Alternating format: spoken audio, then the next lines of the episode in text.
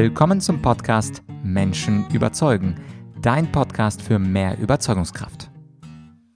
Mein Name ist Vladyachenko und heute zu Gast im Interview ist eine absolute Stimmexpertin. Sie ist unter anderem Opernsängerin, Sprechtrainerin und war lange Zeit Star der Serie Sturm der Liebe und spielte dort die böse Barbara. Und mit ihr spreche ich in diesem ersten Teil unter anderem um Folgendes. Wir sprechen um einen komischen Punkt, warum äh, Nicola bei Sturm der Liebe gleich viermal starb.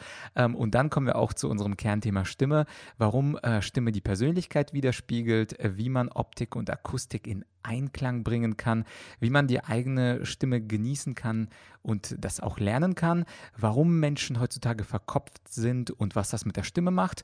Und wie man äh, die Entwicklung der eigenen Stimme als Reise begreifen kann. Und in ihrem Buch über das Thema Stimme, da hat sie auch einen sehr schönen Satz geschrieben und vor dem Interview möchte ich dir diesen Satz kurz vorlesen. Sie schreibt, ich möchte Sie ermutigen, im wahrsten Sinne des Wortes mit sich im Einklang zu sein, um Anklang zu finden, Resonanz zu erzeugen und auch unter Stress in gelassener und guter Stimmung zu bleiben. Das ist doch ein ganz gutes Versprechen. Und jetzt viel Spaß beim Interview Teil 1 mit Nicola Tigler. Herzlich willkommen bei einer weiteren Interviewfolge von Menschen überzeugen. Heute zu Gast Nicola Tigela. Sie ist Sprechtrainerin, sie ist Schauspielerin, sie ist Sängerin und sie gibt dir wunderbare Tipps, wie du deine Stimme weiterentwickeln kannst. Nicola, ich freue mich, dass du da bist. Ja, vielen Dank für die Einladung. Ich freue mich auch. Dich kennt man ja auch aus Sturm der Liebe. Da hast du ganz lange Zeit die Böse gespielt und bist ganze viermal gestorben. Wie kam es eigentlich dazu? Das allerdings ist wirklich äh, erstaunlich. Also dieses äh, häufige Sterben, das gibt es in der deutschen Serienlandschaft und ich glaube sonst auch weltweit nicht unbedingt. Das erste Mal, als ich starb, äh, da war das ein veritabler Absturz in den Alpen mit vielfachen Saltoüberschlägen und so weiter. Aber die Figur, meine böse Barbara, wurde dann doch von so vielen Zuschauern vermisst, dass äh, die Macher, die ARD sich entschieden haben, sie wollen sie zurück. Und dann wurde im Nachhinein erzählt, dass ich in einen Bach gefallen bin und jemand hat mich gefunden und ich hatte dann Amnesie und war erst blond und gut und dann wurde ich wieder dunkel und böse und so weiter. Und beim zweiten Mal ähm, waren sie schon schlauer, dann bin ich zwar ertrunken, aber wir haben die Rettung gleich mitgedreht. Nicht gleich gezeigt, aber das war schon im Kasten und dann konnten sie darauf aufbauen und das nächste Mal war ich, ich weiß gar nicht, äh, irgendwie im Ausland, todkrank und dann doch wieder auferstanden von den Toten. Also es war schon äh, schön. Ich habe es wahnsinnig gern gespielt und über 800 Folgen auch gemacht, aber irgendwann ist auch mal gut mit Sterben und Wiederkommen. Und insofern haben wir das im Moment zumindest mal ad acta gelegt. Ja, es gäbe ja viele Themen, über die wir sprechen könnten. Wir sind ja hier beim äh, Thema Menschen überzeugen und dein Spezialgebiet ist ja selbstverständlich die Stimme. Und auf deiner Website habe ich einen ganz interessanten Satz gelesen. Da schreibst du, die Stimme ist der Spiegel unserer Persönlichkeit. Und da bin ich um den Satz gestolpert. Ich habe gedacht, äh, Spiegel meiner Persönlichkeit ist vielleicht mein Charakter oder auch vielleicht mein eigenes Spiegelbild, also der Körper. Aber der Spiegel der Persönlichkeit, das klingt spannend. Wie meinst du das? Also spiegelt, spiegelt wirklich deine Persönlichkeit wieder, weil ich höre, wenn ich auch nur halbwegs aufmerksam unterwegs bin, da muss ich gar nicht mal geschult sein, dann höre ich sehr wohl Zwischentöne, dann höre ich Stimmungen, dann höre ich auch, ob jemand zu dem steht, was er sagt. Also ob das kongruent ist, die innere Haltung und die äußere. Und das ist das Schöne. Also man kann erstens darüber Menschen lesen, so wie man körpersprachlich ja auch lesen kann, wenn man dafür wache Sinne hat. Und es gibt also eine Möglichkeit der zusätzlichen Kommunikation und des Verständnisses. Und ich kann auch, wenn ich das ähm, auf meiner eigenen Agenda habe, über die Stimme ganz viel ähm, regulieren. Also ich kann Wärme mit meiner Stimme erzeugen. Ich kann äh, auch äh, jemanden in die Schranken weisen, einfach nur aufgrund eines Klanges. Ich kann Botschaften anders verpacken, wenn ich mir dessen bewusst bin. Und das hat nichts mit Kontrolle zu tun. Also es geht nicht darum, dass ich jetzt ständig überlege, was ich mache, sondern einfach, dass ich ganz viele Möglichkeiten habe, damit mhm. zu spielen. Mhm. Und äh, diese Persönlichkeit, du bist ja auch als Schauspielerin auf der Bühne und ähm, als Schauspielerin musst du natürlich auch unterschiedliche Personen verkörpern. Im Alltag äh, verkörpern wir meistens nur uns selbst. Also der typische IT-Security-Mitarbeiter beziehungsweise ein Anwalt oder irgendjemand, der verkörpert ja meistens nur seine eigene Person. Und da gibt es ja diesen schönen Buchtitel von Richard David Precht, Wer bin ich und wenn ja, wie viele? Machst ja. du dir manchmal Gedanken, ähm, also fühlst du dich in unterschiedliche Situationen ein und benutzt eine unterschiedliche Stimme bewusst? Oder sagst du, es ist eigentlich immer die gleiche Stimme und es fängt von der Stimmung ab, was ich zeige und was ich nicht zeige? Also ich finde, so wie du es gerade beschrieben hast, ist das kein Widerspruch. Also ich denke mich schon auch in andere Typen vielleicht hinein, manchmal vielleicht sogar in ein konkretes Vorbild, was ich gerade vor Augen habe. Oder aber ich ähm, kann einfach nur verschiedene mit meiner einen Stimme, es wird immer meine Stimme sein, aber die ist eben zu so viel mehr möglich, als den meisten Menschen klar ist. Und das möchte ich gerne auch herauskitzeln, wenn ich mit Leuten arbeite. Und da kommt mir natürlich mein Handwerk als Opernsängerin und ich bin Gesangslehrerin. Ich habe äh, in Schauspiel natürlich Ausbildung gemacht und Sprecherausbildung und dann eben auch noch für die Sprechstimme konkret mich ausbilden lassen. Also ich weiß einfach, äh, was Stimme bedeutet und was man damit machen kann. Also ich mache es auch selber dauernd. Ich mache es nicht mhm. nur anderen vor oder erwarte es von ihnen, sondern ich mache es ja selber. Und das ist so vielfältig und das ist den meisten Menschen nicht bewusst. Die mhm. meisten Menschen machen sich, wenn überhaupt, Gedanken über ihre Körpersprache. Mhm. Das ist noch mehr verankert. Also wie stehe ich, was bedeuten verschränkte Arme oder, oder, oder. Aber die Stimme, das Sprechen ist ja sozusagen die, die hörbare Körpersprache dazu. Also es kommt, ist ja immer die Komponente, die dazukommt. Der berühmte erste Eindruck wird ja immer bestimmt von der Optik und dann eben kommt der entscheidende Moment, wenn du den Mund aufmachst. Und wenn das stimmig ist, also wenn Optik und Akustik passt, dann hat das Gegenüber ein gutes Gefühl. Wenn die Stimme dagegen spricht, hast du ein echtes Problem. Mhm. Und äh, du schreibst ja auch auf deiner Webseite, dass man die eigene Stimme genießen kann. Ich glaube, das ja. fällt vielen schwer. Äh, ich glaube, wenn man eine ausgebildete Stimme hat, wie, wie du eine hast, die super gut klingt, dann ist es eher einfach. Aber stellen wir uns vor, ich bin ein ganz normaler Mensch und ich habe mit meiner Stimme erstmal gar nichts zu tun. Was würdest du mir als Coaching-Kunde sagen, wenn ich sage, also meine Stimme, ich genieße sie weder, noch finde ich sie besonders toll, äh, die ist einfach da. Also was soll ich da genießen? Was würdest du so einem äh, schwierigen Coaching-Kunden sagen? Also das allererste, was ich immer versuche herauszuhören, ist, ob er seine eigene Stimme mag. Leider selten der Fall, wenn sie zu mir kommen, weil irgendwas wollen sie ja dann doch verändern vielleicht. Aber ich finde das so traurig, dass die meisten Menschen kein gutes Verhältnis zu ihrer eigenen Akustik haben. Also im besten Falle passt und sie merken es auch erst, wenn die Stimme nicht funktioniert, dass es überhaupt sowas gibt, so ungefähr. Aber dass man da die Leute abholt und sagt, fange mal an, dich damit zu beschäftigen, wie du klingst. Das ist das, was deine Umwelt von dir akustisch mitkriegt. Und es macht ja auch Sinn, das angenehm zu gestalten. Aber es ist nicht nur angenehm für den Zuhörer, sondern auch für dich.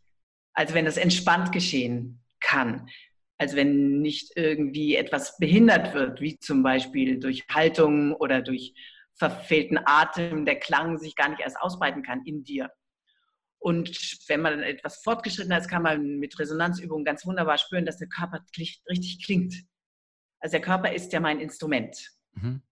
Knochen klingen, das ist nun mal Fakt. Sie können wirklich von der Schädeldecke bis zum Fuß, kannst du die eigene Schwingung spüren. Und das ist etwas, was ich erstens selber sehr liebe und was auch alle Menschen, die das mal für sich entdeckt haben, lieben. Also du bist ja auch Redner.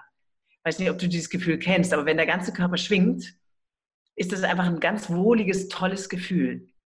Stimme ist sinnlich, das ist eben das Tolle. Und wenn man Stimme wirklich als solches begreift, mit allen Sinnen wahrnimmt, eben auch fühlt und nicht nur, wie hört es sich an, sondern wie fühlt es sich an. Das ist ein ganz toller Weg. Mhm. Der macht Spaß. Also, ja, wenn du als Redner auf der Bühne bist und wirklich deinen ganzen Körper involvierst in die Stimme und der mitschwingen darf, dann fühlen sich alle Beteiligten wohl, der Zuhörer sowohl wie der Redner selber. Mhm. Äh, häufig sehe ich ja in meinen eigenen Seminaren, dass gerade wenn Menschen auf der Bühne sind, also zum Beispiel wenn sie eine Präsentation halten, also in einer kleinen Bühne vom Team, dass sie sich dann absolut verstellen. Dass sie also als Seminarteilnehmer, wenn sie sich melden, haben sie eine ganz ruhige, entspannte Stimme, die gut klingt. Und dann aber, ja. wenn sie auf der Bühne sind, dann versuchen sie der perfekte Präsentator oder Präsentatorin zu sein. Und dann verzieht sich alles und es verkrampft und es funktioniert nicht mehr so ganz. Würdest du sagen, dass der erste Fehler, den viele Menschen machen, tatsächlich das körperliche Verkrampfen ist? Denn der Stimmklang erfordert ja höchstwahrscheinlich einen entspannten Körper. Genau. Also es erfordert einen entspannten Körper und dazu muss man seinen Körper kennen. Also ich würde sagen, der, der Fehler liegt sogar noch davor, weil die meisten Menschen in meiner Wahrnehmung jedenfalls und auch bei meinen Kunden haben wenig und kein gut ausgebildetes Körperbewusstsein. Also sie sind sehr im Kopf, sehr in der gedankenintellektuellen Welt, aber selten mit sich verbunden. Und das hat nichts mit Esoterik oder sowas zu tun, sondern das ist wirklich körperlich ein Wahrnehmen meiner eigenen Befindlichkeit und es ist auch keine eitle Nabelschau, sondern es geht darum, dass ich spüre. Selbstbewusstsein im guten Sinne. Also ich spüre, wie es mir gerade geht. Bin ich gerade irgendwo angespannt, wo ich das nicht gebrauchen kann? Kann ich da wieder bewusst lösen? Auch gerade der Kiefer klemmt bei ganz vielen Menschen. Also da immer wieder loszulassen, meine Atmung zuzulassen, dass sie wirklich in den Bauch geht und nicht da oben in die Hochatmung, in die Stressatmung kommt. Also wenn ich diese Dinge einfach wahrnehme und geschult darin bin, das wahrzunehmen, kann ich auch in jedem Moment dagegen steuern, auch auf der Bühne, also wenn ich gesehen werde, wenn ich spreche, offiziell. Mhm. Also das ist ein Riesenunterschied. Nur, ich muss diese Wahrnehmung und diese Antennen, die ich da ausfahre, die muss ich vorher geübt haben. Ich kann nicht auf der Bühne anfangen, diese ganzen Dinge jetzt beachten zu wollen. Mhm. Das heißt, ich muss schon im Alltag, gerade in Situationen, die mich nicht belasten oder wo ich mich nicht bewertet fühle, da das mittrainieren, dieses Selbstbewusstsein, immer wieder wahrnehmen, wie fühle ich mich gerade körperlich, wie geht es mir mental was kann ich tun, damit es mir gut geht. Ja. Also diese berühmte Selbstfürsorge, die in aller Munde ist. Die, wenn man dies lernt, dann kann man sein, sein Instrument, seinen Körper und auch seinen Geist entspannen und damit mit allen Sinnen und äh, Kanälen offen bereithalten für die Kommunikation. Mhm, und das finde ich also spannend an unseren Themen, also bei dir die Stimme, das Sprechen und bei mir die Rhetorik. Man kann es ja wirklich täglich mit Menschen üben. Also es ist ja nicht so, dass wir ja. nur unsere Stimme nutzen, wenn wir äh, eine Präsentation halten, sondern in jedem Gespräch äh, in jedem ja, Gespräch immer. ist eine Trainingsmöglichkeit. Also die Leute, ich habe letztens einen Coaching-Kunden gehabt, der hat mir gesagt, hey Vlad, wie schaffst du es denn, ironisch zu sein und witzige Antworten zu finden? Und die Antwort ist natürlich nicht, sich Witze durchzulesen und dann sie rauszuhauen, wenn du auf der Bühne bist, sondern versuchen mit Freunden mal was Witziges zu sagen und du trainierst jeden Abend sozusagen, also bei jedem Kommentar, den du mit deiner Partnerin oder den du in einem Freundeskreis beim Bierchen loslässt. Du kannst also täglich trainieren. Und ich glaube, das, was du gemeint hast, war auch genau das Gleiche. Also nicht nur mal eben auf die Stimme achten, sondern immer das Gefühl zu haben, ich spreche immer, ich wirke immer. Genau. Wenn das die Menschen mal akzeptieren und sich so auch verinnerlichen, dann sind sie in jeder Hinsicht äh, besser unterwegs. Sie profitieren wirklich auf allen Ebenen. Das geht auch um die Ausstrahlung, die, das Charisma, was du automatisch sendest, wenn du mit allen Antennen im Hier und Jetzt bist und nicht im Kopf schon die Gegenrede formulierst und so weiter. Also das sind lauter hilfreiche ähm, Handwerkszeuge, die man benutzen kann, um authentisch zu bleiben und trotzdem gut zu wirken. Mhm. Also viele empfinden das ja manchmal als Widerspruch und sagen, ich bin, aber dann bin ich ja nicht mehr authentisch, wenn ich das alles mache und an alles denke. Doch, natürlich bin ich authentisch, weil ich bin ja ich. Aber ich sorge dafür, dass ich einfach frei und äh, unbelastet agieren kann. Mhm, absolut. Und äh, ein, ein schöner Satz, den ich auch gefunden habe bei dir, ist, die Entwicklung äh, der eigenen Stimme ist ein wunderbares Abenteuer. Und äh, das ist für viele bestimmt auch äh, ein Satz, für, der für viele Fragezeichen sorgt. Ein Abenteuer, äh, seine eigene Stimme zu entwickeln. So, hä, sowas gibt's. Ich dachte, Abenteuer gibt's nur auf Bali oder in Australien.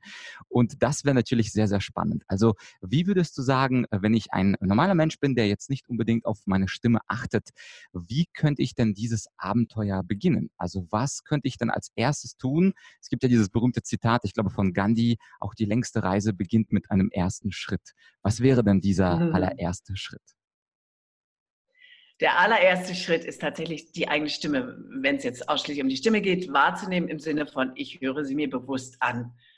Aufnahmen von sich selber zu machen und sie sich immer wieder auch anzuhören und man wird feststellen, also ich glaube, fast jeder wird feststellen, je öfter ich mich dem aussetze, umso besser wird es. Also mhm. man wächst auch mit dieser Herausforderung, man entdeckt Dinge, die vielleicht doch angenehm sind und kommt ganz schnell auf den Trichter, was, was macht es denn, wenn es angenehmer klingt? Also man kann sich selber da ganz gut befördern. Zum Zweiten, äh, das Abenteuer besteht tatsächlich darin, dass ich äh, mich auf Dinge einlasse, die ich sonst nicht tue.